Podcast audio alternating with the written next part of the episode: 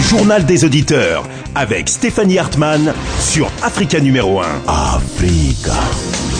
Bonjour à toutes et à tous et bienvenue dans cette nouvelle édition du journal des auditeurs du lundi au vendredi. Vous avez la parole sur Africa numéro 1 pour s'informer, échanger et débattre des sujets qui vous intéressent. Aujourd'hui, vendredi, c'est le face-à-face de la semaine et c'est François Asselineau, homme politique français, qui a bien voulu se prêter au jeu de vos questions. François Asselineau, fonctionnaire, inspecteur général des finances.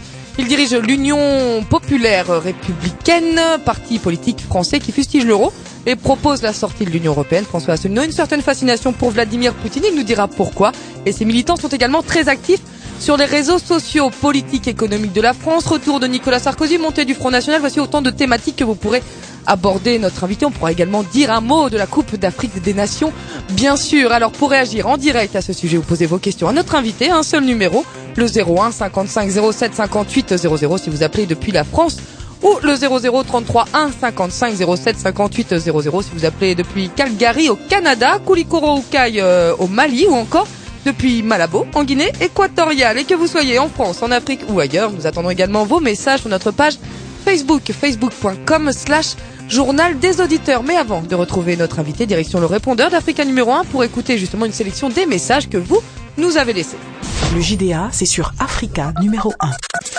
Bonjour, et euh, je suis Kamara Sendou. Et j'appelle parce que euh, tout à l'heure j'ai entendu euh, un monsieur dire que ce qui se passe en Côte d'Ivoire est la faute de l'homme blanc. Et ce qui se passe en Côte d'Ivoire, il, il fait allusion à ce qui se passe entre le FPI et le FPI, c'est ce que je peux dire. C'est-à-dire que Afinguessan, qui, qui se présente comme le prochain candidat du parti pour les élections de 2015. Alors, une grande partie de la, du, Front populaire ivoirien souhaite que ce soit Laurent Gbagbo qui se trouve en prison. Donc, la faute, c'est l'homme blanc. Il faut qu'on arrête. Voilà. Nous, nous avons quand même euh, notre intelligence. L'homme blanc n'est pas là pour tout ce qui est négatif en Afrique. Voilà. Essayons d'être un peu euh, responsables, un peu objectifs dans tout ce que nous faisons. Bonjour à vous Stéphanie et bonjour aux auditeurs d'Africa numéro 1. J'appelle pour dire que le fléau qui tue le plus en Afrique, plus que toutes les épidémies et toutes les guerres, s'appelle la corruption.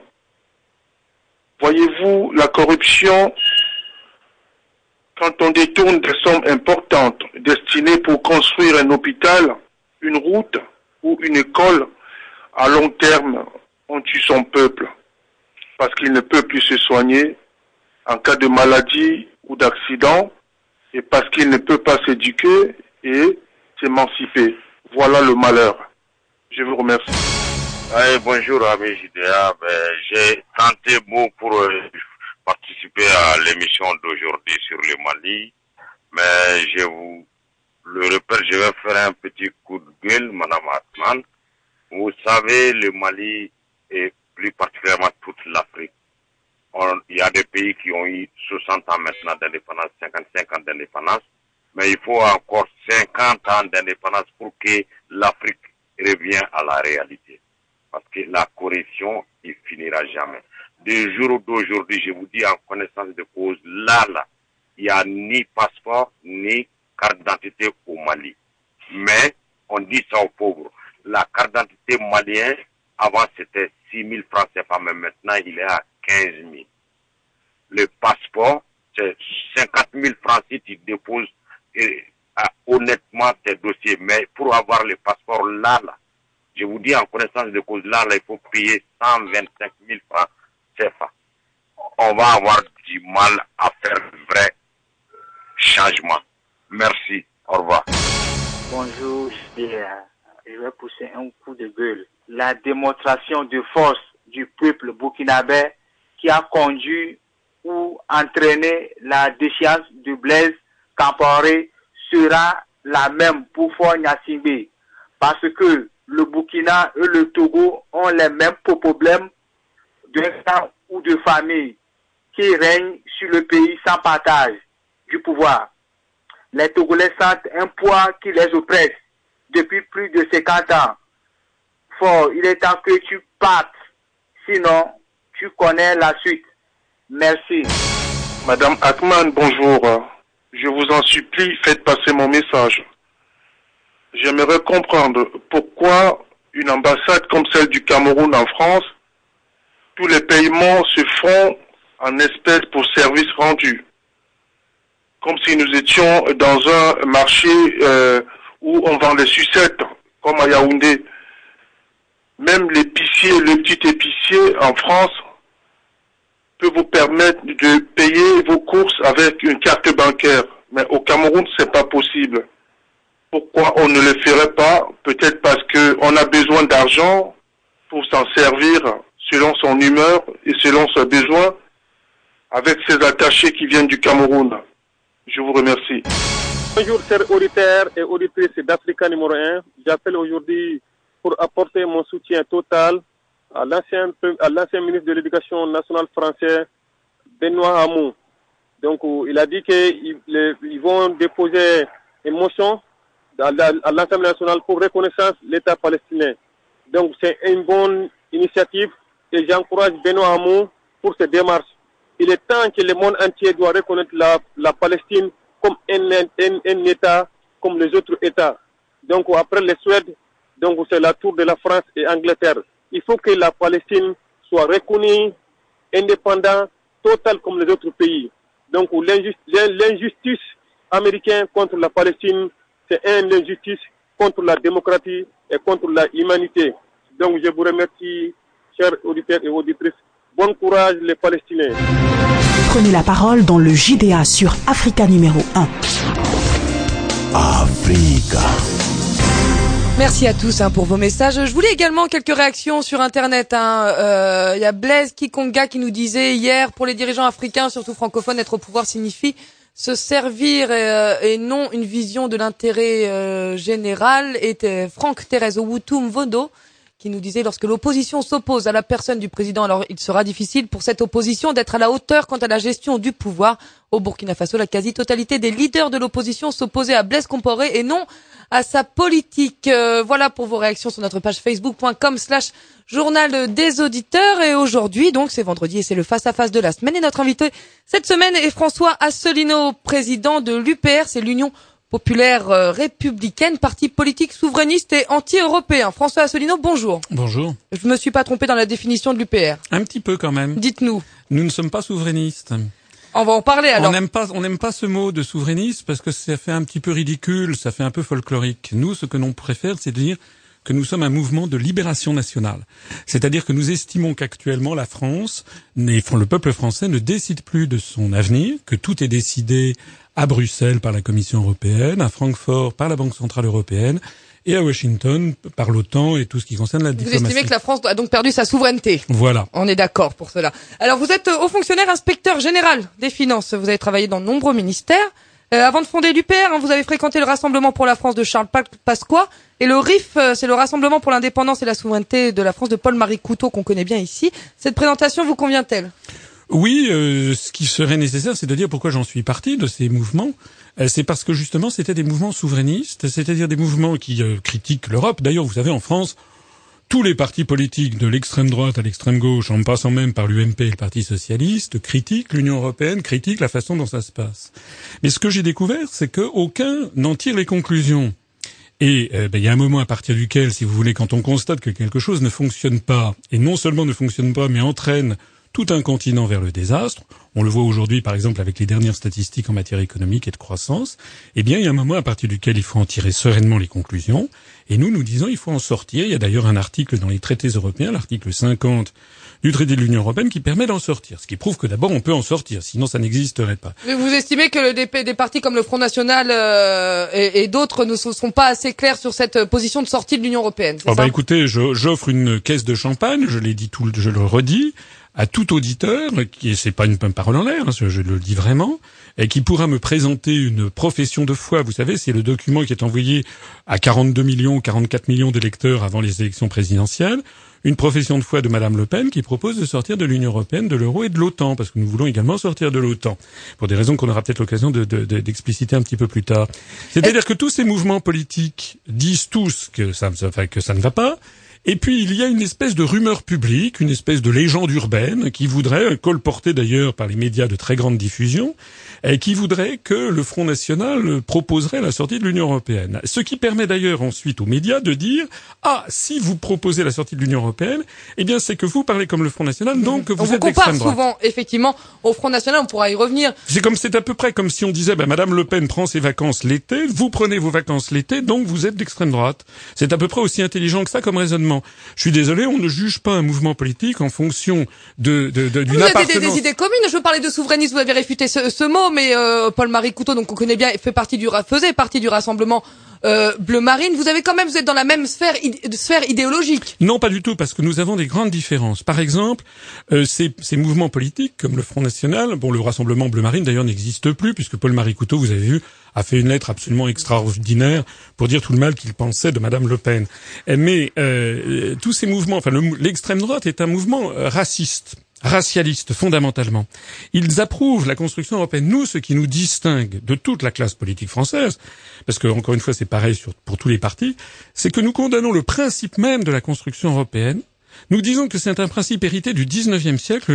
L'histoire des États-Unis d'Europe a été lancée par Victor Hugo en 1849, excusez-moi, ça fait, ça, ça fait 165 ans. Euh, et c'est une vision coloniale du monde. C'était une Pour quelqu'un qui fonde son programme politique sur le Conseil national de la, la résistance, je, euh, vos, vos Oh. références à la construction européenne, je veux dire, les, les choses du passé ne sont pas justement nouvelles, mais justement, ça va être ma première question et on va, on va rapidement écouter les auditeurs après. Est-ce que vous n'avez pas l'impression d'aller à contre-courant de l'histoire en effectivement, en, voilà, en refusant cette construction européenne, on voit bien hein, dans un monde où les frontières s'estompent, où l'intégration régionale se développe en Europe, mais aussi en Afrique. Je pense à la CDAO. Est-ce que vous n'avez pas l'impression d'aller à contre-courant de l'histoire? Non, pas du tout. On va au contraire dans le courant de l'histoire. Ce, ce qui est ça, on nous dit on- le monde va vers un rassemblement régional, mais ça, c'est ce que les États-Unis et la théorie du choc des civilisations voudraient faire. Mais en pratique, c'est pas ce que l'on constate. Ce que l'on constate, c'est l'augmentation du nombre d'États-nations dans le monde. Il y avait à peu près 45 États-nations au moment de la Charte de San Francisco lors de la création de l'ONU. Je crois qu'il y en avait même 51 pour être exact. Nous en sommes à 195. Et nous nous disons que si nous voulons sortir de l'Union européenne, ça n'est surtout pas pour se refermer sur soi-même. C'est pour au contraire euh, continuer et développer nos relations avec l'ensemble du monde, notamment, mais pas seulement les pays de la francophonie, et notamment les pays d'Afrique. Parce que nous disons que l'idée même que la France fusionne avec le- les pays baltes ou la Slovaquie, c'est une idée folle. Nous sommes beaucoup plus près des pays francophones d'Afrique ou du Maghreb que de ces pays d'Europe orientale. Vous êtes plutôt favorable à une, union avec les pays africains. Ça s'appelait autrefois euh, la colonisation, je crois. Mais on va écouter. Je vais vous laisser répondre après. Ça, on va c'est écouter polémique. Danone. Monsieur Danone, bonjour. Bon- Bonjour Madame Christiane. Stéphanie. Mais, Madame Stéphanie, pardon. C'est pas grave, Monsieur Danone.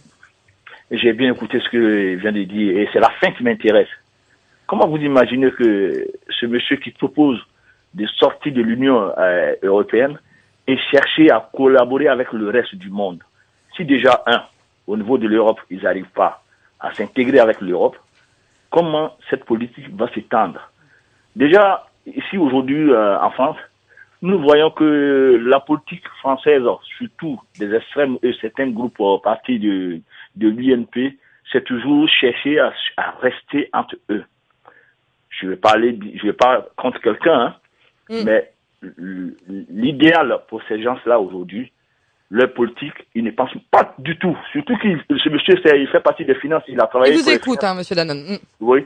Et que, au jour d'aujourd'hui, tous ces politiques, à les, à les entendre parler, pour eux, le problème de la France, c'est limite uniquement de, de l'immigration. Et qui dit l'immigration, c'est de sortir de l'Europe. Mm, mm, En sortant de l'Europe, ils vont pouvoir s'en sortir. Mais je crois que ces gens se trompent. Parce que un pays ou un continent qui se développe a besoin toujours des autres de l'extérieur.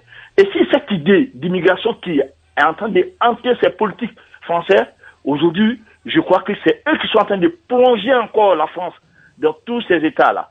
Que ce soit le plan économique et l'idéologie même de, de, de, de la culture française, et c'est cela même qui sont en train de détruire la France. Euh, Merci, Alors- Monsieur Danone. Je- restez à l'écoute. Euh, On va donner tout de suite la parole à Monsieur euh, Asselineau, parce que je ne suis pas sûr que son, son discours soit de fustiger euh, l'immigration. Quoique, est-ce que effectivement, dans cette sortie de l'Union européenne, il y a une critique de l'espace Schengen?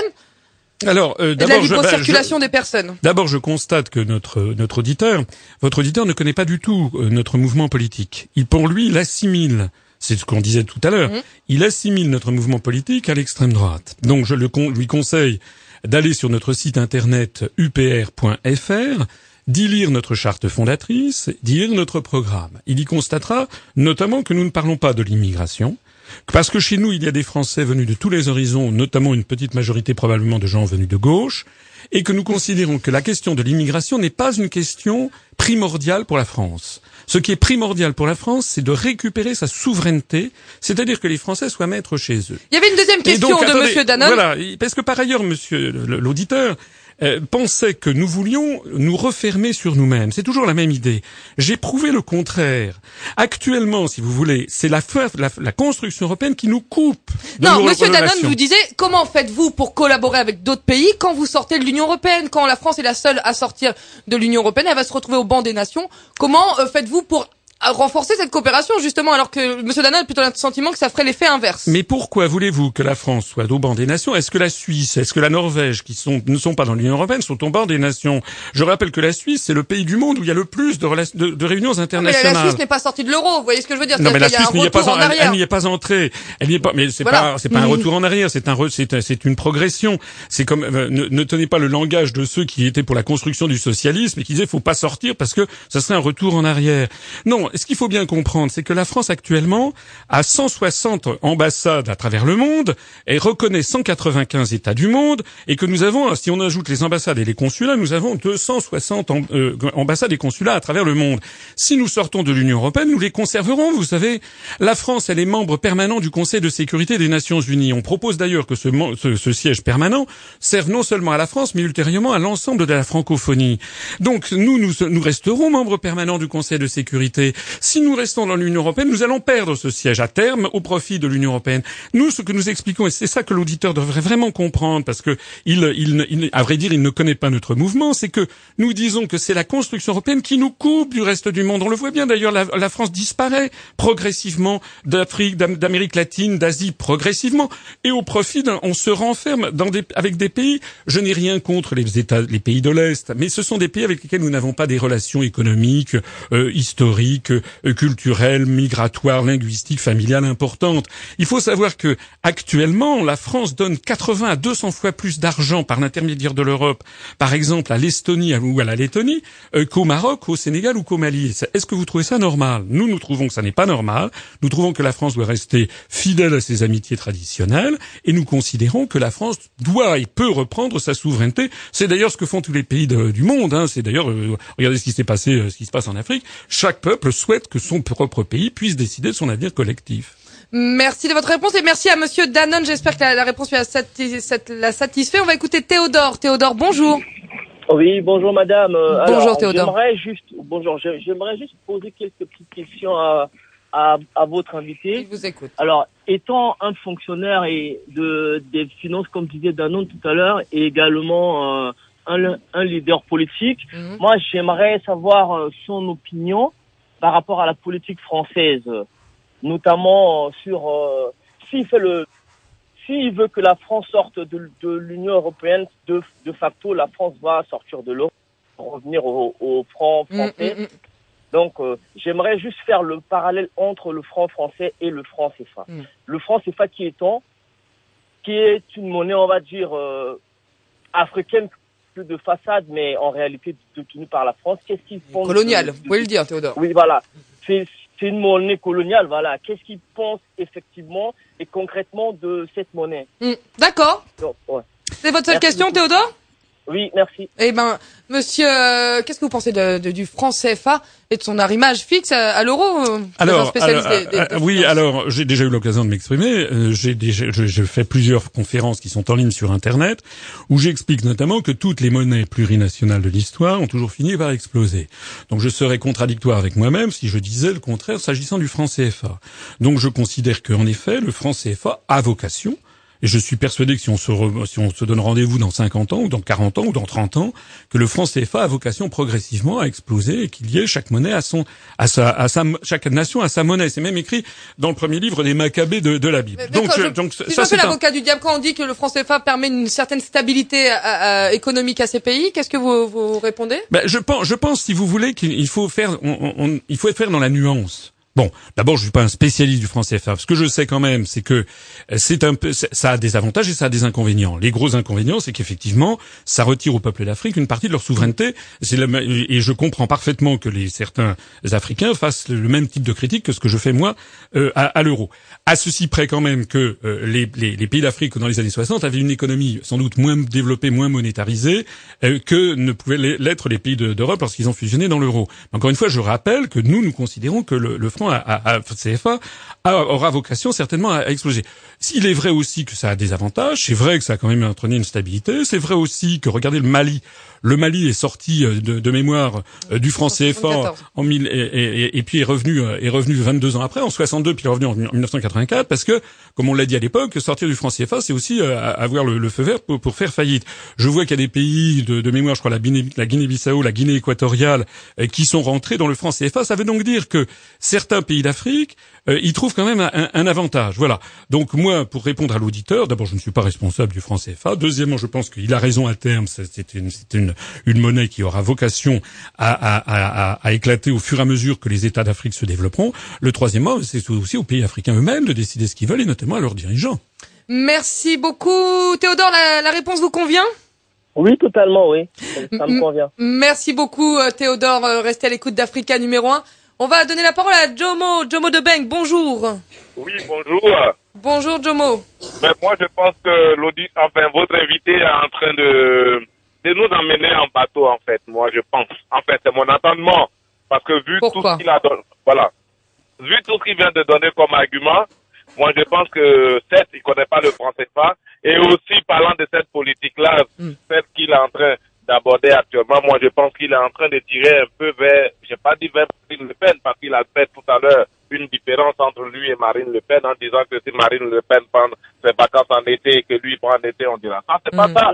Mais moi, je pense qu'un programme, un programme similaire égale à un même, à, à- à une même vision politique. Moi, c'est ça. Pour vous, le Ben, FN et l'UPR sont- De toutes les façons, il a parlé de l'immigration, mais tout en survolant l'affaire. Et moi, je crois que c'est l'opinion de plusieurs personnes en France. Et aujourd'hui, il est obligé de parler de ça parce que s'il dit qu'il va sortir de l'Union européenne, on est d'accord. Il a peur que la France perde sa souveraineté, sa puissance. Non, la France ne perdra jamais sa puissance puisqu'elle restera toujours une puissance économique, une puissance euh, au niveau du monde. Alors qu'ils disent que si la France sort de l'euro, moi je crois que ce serait un, un désastre pour la France. Merci, Jomo de Beng. Restez à l'écoute d'Africa numéro 1. Monsieur Assolino. Ah, encore une fois, je constate que vous avez un auditeur qui, qui critique l'UPR sans connaître. Euh, Je n'ai, euh, ce n'est pas moi qui ai parlé d'immigration, c'est un auditeur. Nous, nous justement, je le répète, nous, ne- c'est un sujet que nous considérons comme un sujet qui divise les Français et sur lequel nous ne prenons pas de position. souverainiste et, ben, et favorable à la liber- libre circulation des personnes Mais écoutez, nous avons dit, mais pourquoi souverainiste Enfin, écoutez, excusez-moi. Euh, alors, vous êtes pour le, le- la, la souveraineté, la réhabilitation de la souveraineté mais, de la France Mais oui, mais parce que mais- ça n'a- aucun rapport. Encore une fois, regardez ce que font les pays Pas du monde. Chat, chat. Regardez ce que font les pays du monde.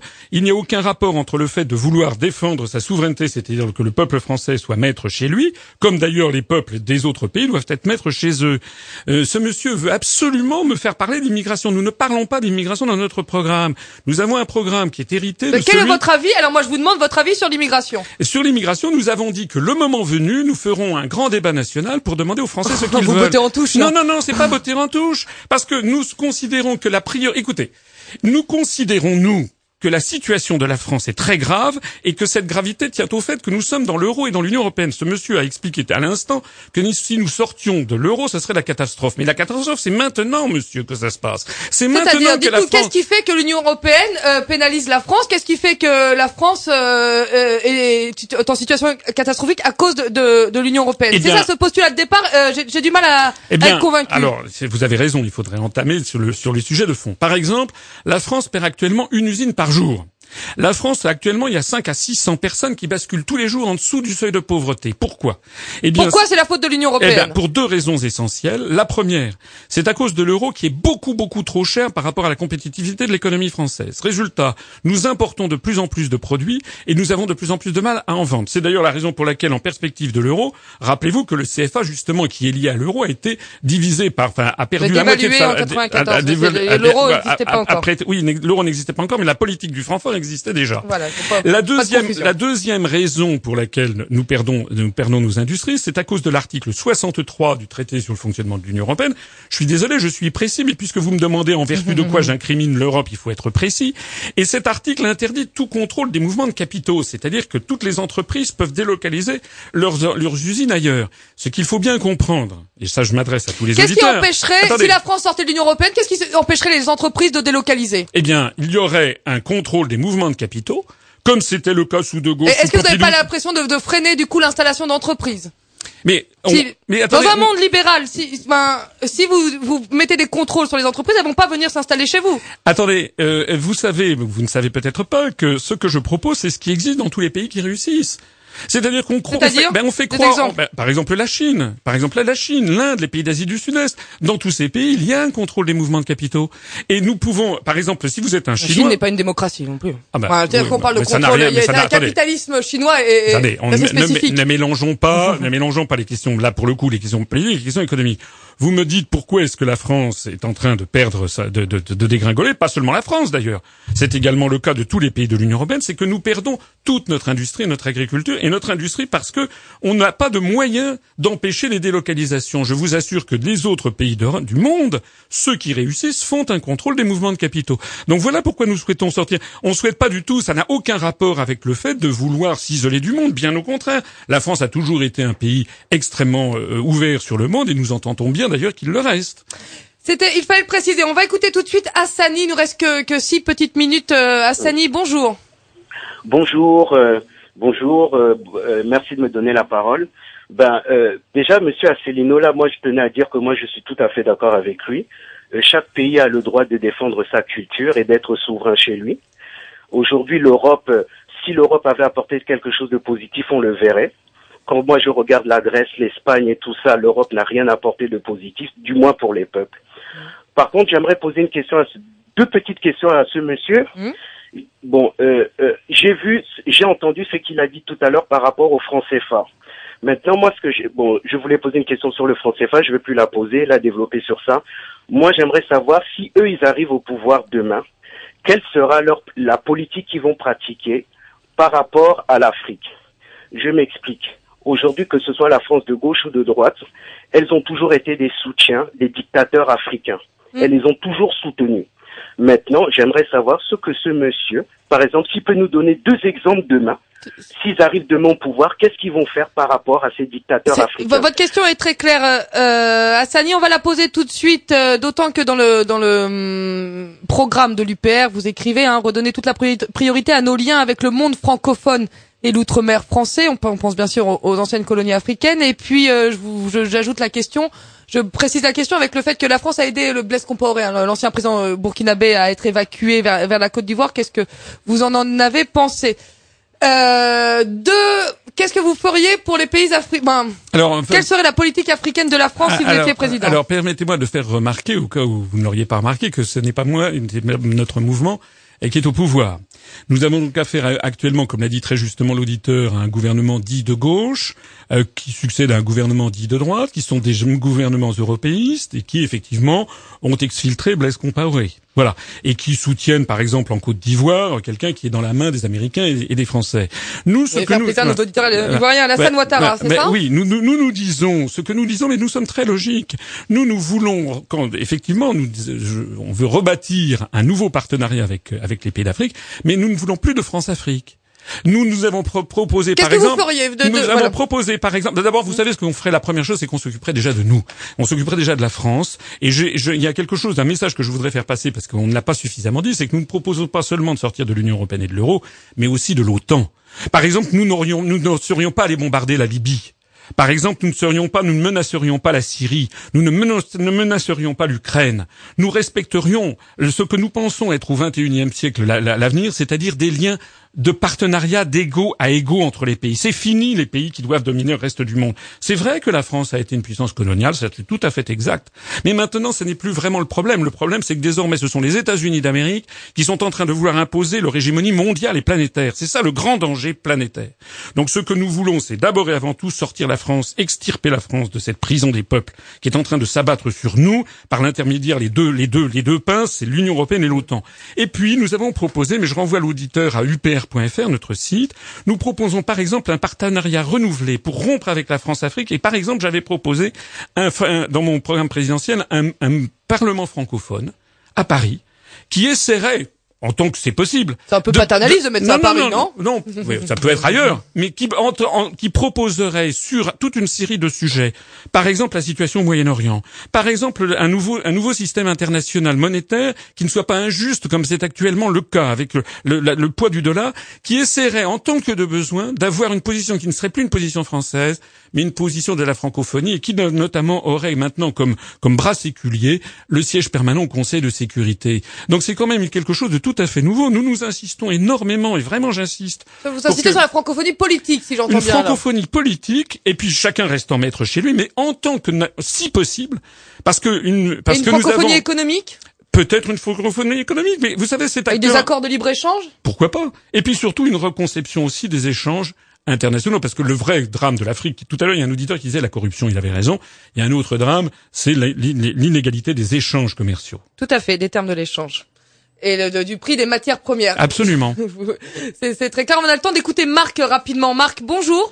Ah, bonjour madame. Bonjour Marc, on vous écoute. Moi je crois, je crois que le, le monsieur par rapport au, CFA n'a pas bien répondu. Moi je voudrais dire, je voudrais dire que euh, une monnaie quand on, on, on, essaie de voir le franc CFA, c'est une, une, une, façon euh, à la France de voler la souveraineté des pays africains. Mm. Parce que la souveraineté d'un pays est basée sur sa monnaie sa défense. Et, sur sa constitution. Mm. Est-ce que vous voyez? Oui, oui. D'abord, un, la monnaie, le franc CFA, Aujourd'hui, quand je paye, quand je vends. Euh, Marc, on, on, a à peine une minute, Marc. Est-ce que vous pouvez voilà, formuler rapidement votre question, s'il vous plaît poser une question. Il a répondu une, euh, une partie de ma question. Je voudrais lui, demander son opinion sur euh, d'abord le franc CFA et sur la mort de Kadhafi, qu'il a déjà répondu. Maintenant, je voudrais lui, je, je voudrais lui demander qu'est-ce qu'il pense de, euh, de la condamnation de Monsieur, Monsieur Laurent Gbagbo Alaye. Qu'est-ce qu'il dit? Voilà. Et même on pourrait peut-être élargir la question sur la, la CPI, la Cour pénale internationale. Qu'est-ce que vous pensez de la Cour pénale internationale? Mais Déjà, je trouve que cette Cour pénale internationale, pour qu'elle puisse fonctionner, il faudrait que tous les États les ratifier, et en particulier, il faudrait que les États-Unis d'Amérique les premiers. Ce qui est absolument invraisemblable dans cette histoire, c'est qu'il y a des États, notamment les États-Unis d'Amérique ou leurs affidés, qui traînent devant la CPI des, des, d'anciens chefs d'État, alors qu'eux-mêmes n'accepteraient pas qu'on en fasse pareil avec, par exemple, George W. Bush. Hein, parce que si l'on parle notamment des crimes de guerre et des crimes contre l'humanité, je rappelle par exemple qu'il y a un tribunal qui s'est tenu à, Kuala Lumpur en Malaisie qui a condamné euh, George W. Bush et l'ancien Premier ministre britannique euh, Anthony Blair justement pour crimes contre l'humanité. Ça, on n'en a pas parlé dans les médias occidentaux. Donc la première des choses, c'est ça. La deuxième des choses, je ne veux pas entrer trop dans les détails s'agissant euh, de, la Côte d'Ivoire, mais je trouve que la situation est quand même scandaleuse qui, qui a été faite euh, en Côte d'Ivoire et notamment à Laurent Gbagbo. Merci beaucoup François Asselineau, vous étiez notre invité aujourd'hui. Je rappelle que vous êtes président de l'UPR, Union Populaire et Républicaine. Bonne journée. Merci beaucoup. Merci à Maxime Salin qui a réalisé cette émission. Merci à Roxane Merlot qui réceptionnait vos appels. Rendez-vous lundi pour une nouvelle édition du Journal des auditeurs. D'ici là, prenez soin de vous. Le JDA, c'est sur Africa numéro 1.